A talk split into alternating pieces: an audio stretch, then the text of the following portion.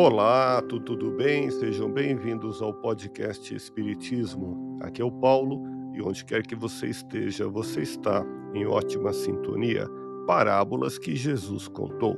Quando Jesus anunciava a boa nova do reino dos céus, falando da vida espiritual, do amor a Deus e ao próximo, multidões acorriam para ouvi-lo em meio à massa estavam muitos sofredores e oprimidos e também os chamados pecadores, pessoas de conduta publicamente repreensível.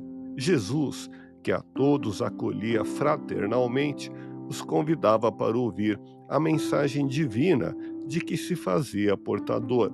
Jesus formulou três parábolas para os que escandalizavam-se com as suas palavras e não compreendiam o trabalho de reerguimento espiritual.